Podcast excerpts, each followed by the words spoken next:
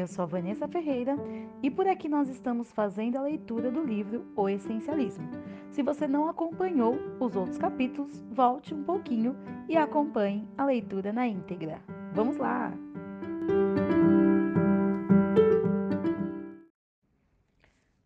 Capítulo 2 Escolher O invencível poder da escolha.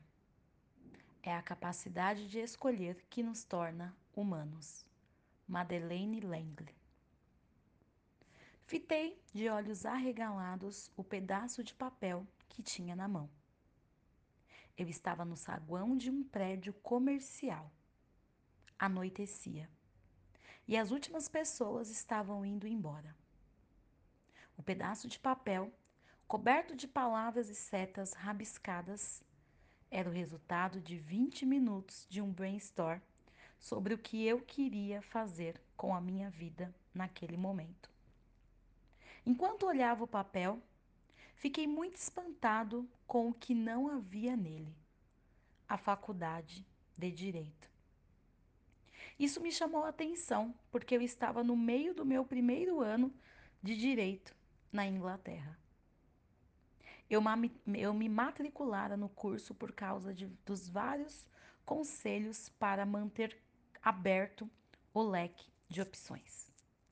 Assim que terminasse, poderia advogar, escrever sobre direito, lecionar ou dar consultoria. O mundo estaria nas minhas mãos, ou pelo menos era o argumento. Mas, quase desde o primeiro momento em que comecei a estudar direito, em vez de escolher uma dessas metas, simplesmente tentei atingir todas elas. Estudava os livros jurídicos de dia e à noite li os grandes pensadores da administração.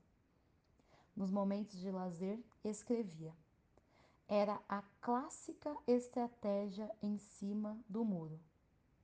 Eu procurava investir em tudo ao mesmo tempo. O resultado era que, embora não fracassasse completamente em nenhum dos objetivos, também não tinha sucesso total em nenhum. Logo, comecei a me perguntar o que havia de tão bom no tal leque de opções. No meio dessa crise existencial, um amigo dos Estados Unidos me ligou para me convidar para o casamento dele. Já tinha até comprado as passagens para mim.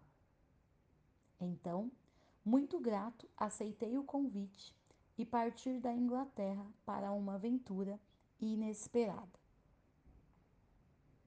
Enquanto estava nos Estados Unidos, aproveitei todas as oportunidades para conhecer professores, escritores e outros profissionais. Um desses encontros foi com o executivo de um grupo educacional sem fins lucrativos. Quando eu estava saindo do escritório, ele disse: Caso decida ficar nos Estados Unidos, você poderia trabalhar conosco num comitê consultivo. Esse comentário casual me deixou encucado. Não foi com o convite em si, mas com o pressuposto de que eu tinha escolha.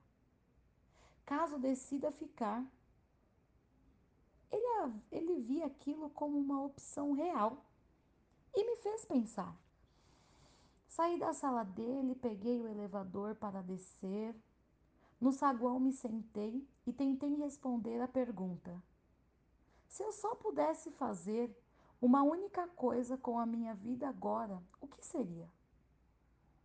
O resultado foi o pedaço de papel no qual Faculdade de Direito, como já disse, não estava escrito. Até aquele momento eu sempre soubera logicamente que podia escolher não estudar direito. Mas emocionalmente essa opção nunca existira. Foi quando percebi que, ao sacrificar o meu poder de escolha, eu fizera uma escolha e das más. Ao me recusar a não cursar direito, eu escolhera cursá-lo. Não porque quisesse estar lá de forma real e ativa, mas por omissão. Acho que foi aí que percebi pela primeira vez que, quando abdicamos da nossa capacidade de escolher, algo ou alguém toma a frente e escolhe por nós. Algumas semanas depois, larguei oficialmente a faculdade, deixei a Inglaterra e me mudei para os Estados Unidos para começar a tentar me tornar escritor e professor. Você está lendo isso agora por causa dessa escolha. Essa escolha específica teve um enorme impacto sobre a trajetória da minha vida. Mas valorizo ainda mais o modo como mudou a minha opinião sobre as escolhas. Costumamos pensar que a escolha é uma coisa, mas na verdade é uma ação. Não se trata apenas de algo que possuímos, mas de algo que fazemos. Essa experiência me levou à compreensão libertadora de que, embora nem sempre tenhamos controle sobre as opções, sempre temos controle sobre qual delas escolhemos. Você já se sentiu empacado, estagnado por acreditar que, na verdade, não tinha escolha? Já sofreu a tensão de ter ao mesmo tempo duas crenças contraditórias. Não posso fazer isso e tenho que fazer isso. Já cedeu pouco a pouco seu poder de escolha até se permitir andar às cegas num caminho determinado por outra pessoa? Se já passou por isso, você não está sozinho. O poder invencível de escolher ter escolha. Há muito tempo temos superestimado o aspecto externo das escolhas, parênteses, as opções, e subestimado a capacidade interna de escolher, entre parênteses, as ações. Isso vai além da semântica. Pense assim: podem nos tirar as opções, entre parênteses, coisas, mas não a capacidade básica de escolher, entre parênteses, o livre arbítrio. A capacidade de escolher não pode ser dada nem tirada, só pode ser esquecida. Como esquecemos a capacidade de escolher? Uma reflexão importante sobre como e por que esquecemos a capacidade de escolher foi levantada pela obra clássica de Martin Seligman e Stephen Meyer, que descobriram a chamada impotência aprendida, quando faziam experiências com cães da raça pastor alemão. Os dois psicólogos dividiram os cães em três grupos. Os do primeiro grupo foram presos em coleiras e receberam choques elétricos, mas podiam apertar uma alavanca para interromper os choques. Os do segundo grupo foram colocados numa coleira idêntica, mas a mesma alavanca e o mesmo choque. Mas havia um problema a alavanca não funcionava. E o cão ficava impotente para acabar com o choque elétrico. O terceiro grupo simplesmente ficou preso na coleira, mas não recebeu choques. Depois, cada cão foi colocado num grande cercado com uma divisória baixa no meio. Um lado do cercado dava choques, o outro não. Então aconteceu algo interessante. Os cães que na primeira parte da experiência conseguiram interromper os choques ou não tinham levado choque nenhum, logo aprenderam a pular a divisória e ir para o lado sem choques. Mas o mesmo não aconteceu com os cães que ficaram desamparados na primeira parte da experiência. Esses não se adaptaram nem se ajustaram. Nada fizeram para evitar os choques. Isso porque não sabiam que havia uma opção que não fosse levar choques. Tinham aprendido a impotência. Há indícios de que os seres humanos aprendem essa impotência mais ou menos da mesma maneira. Um exemplo que tenho visto é a criança que logo cedo tem dificuldades em matemática. Ela tenta várias vezes, mas nunca melhora e acaba desistindo. Acredita que nada que fizer irá adiantar. Observei a impotência aprendida em muitas empresas para que trabalhei. Quando acreditam que não adianta se esforçar no trabalho, as pessoas tendem a reagir de duas maneiras. Às vezes desistem e param de tentar, como a criança com dificuldades em matemática. A outra reação é menos óbvia. óbvia. Ela faz o oposto ficam hiperativas. Aceitam todas as oportunidades apresentadas. Atiram-se a cada tarefa que surge e atacam todos os desafios com entusiasmo, tentando dar conta de tudo. À primeira vista, esse comportamento não parece necessariamente impotência aprendida. Afinal de contas, o trabalho árduo não é uma prova da crença de alguém no próprio valor e na própria importância?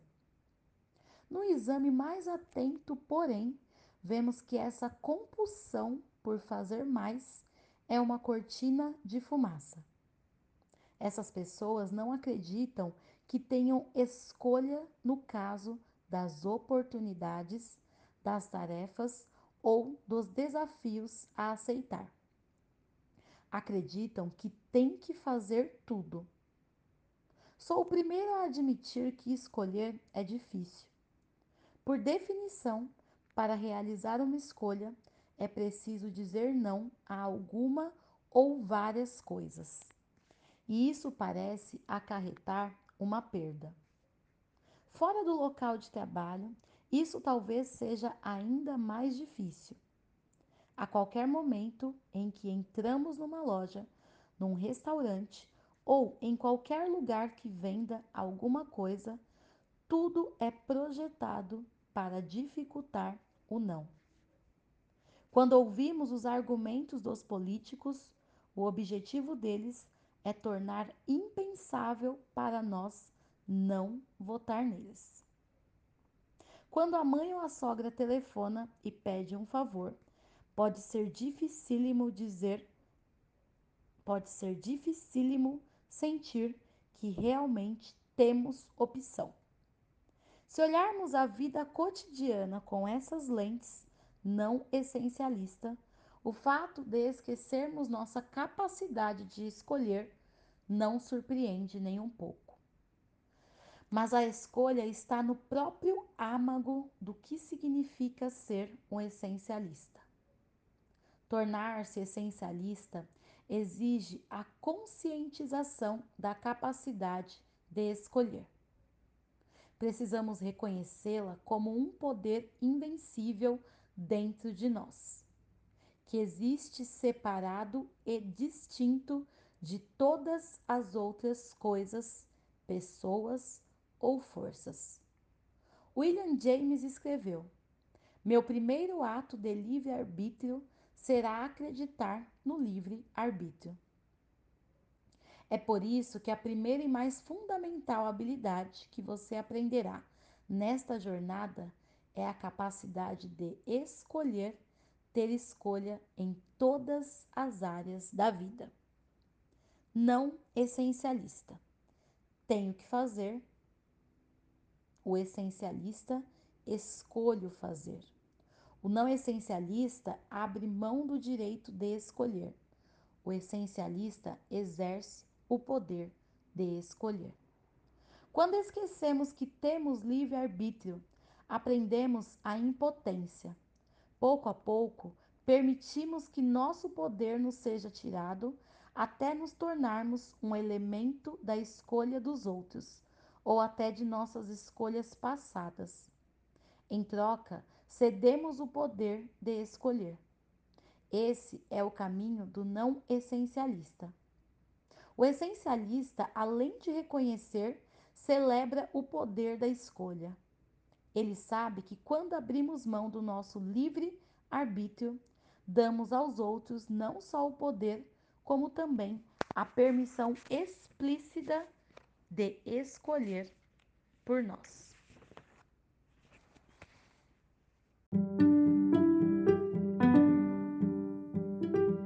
E por aqui finalizamos a leitura de hoje. Amanhã iniciamos a leitura do capítulo 3 do livro O Essencialismo. Fique por aqui, me acompanhe e até amanhã. Um beijo!